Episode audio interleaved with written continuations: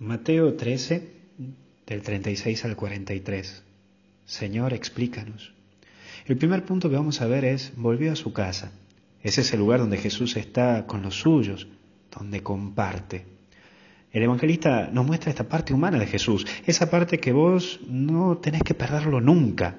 Volvé a tu casa, volvé a tu hogar, compartí con tu familia, desenchufate un poco de ese acelere que tenés de vida, que cuando llegás de laburar seguís laburando en tu casa, seguís trabajando, limpiando, lavando, planchando, o aprendés la computadora y seguís con los archivos, seguís con esto, seguís con el otro, porque hay que presentar trabajo mañana de esto, o porque se viene el curso de aquello.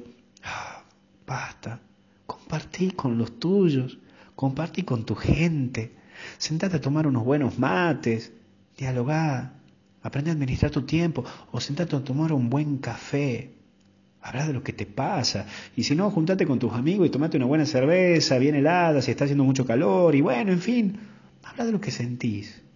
Explicar a la vida. Explicar a la vida con tu vida. Pero compartí, compartí con tu hijo, compartí con tu hija, con tu mujer, con tu marido, o si no con tu amigo, pero genera ese momento de hogar, genera ese momento de interioridad en donde compartís tu vida. Y hay un segundo punto, le pidieron que le explique.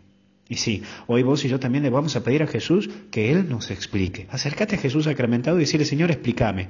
Porque hay cosas en esta vida que no entendemos. No entiendo por qué al que hace lo liquidan. Y al que no trabaja le va perfecto.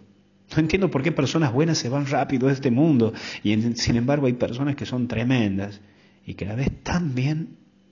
No entiendo por qué hay tanta injusticia. Mira, hay tantas cosas que vos ni yo vamos a entender y que no entendemos. Pero mira, yo sé que algún día nos vamos a sentar frente a Jesús y nos va a explicar todas las cosas. Eso sí, te lo aseguro. Te aseguro que algún día Jesús, a vos y a mí, nos va a explicar todo. Y entra también la semilla. Hoy mira tu vida, fíjate qué tipo de semilla hay en tu corazón, qué es aquello que te mueve a vivir, a darte a los demás, a entregarte pero ¿qué es aquello que te identifica? ¿Cuál es tu identidad? Y que te lleva a dar frutos para los demás. Mira, vos y solamente vos saben lo que uno puede dar. Sabes vos mismo qué es lo que puedes dar, qué es lo que vos podés generar en los otros.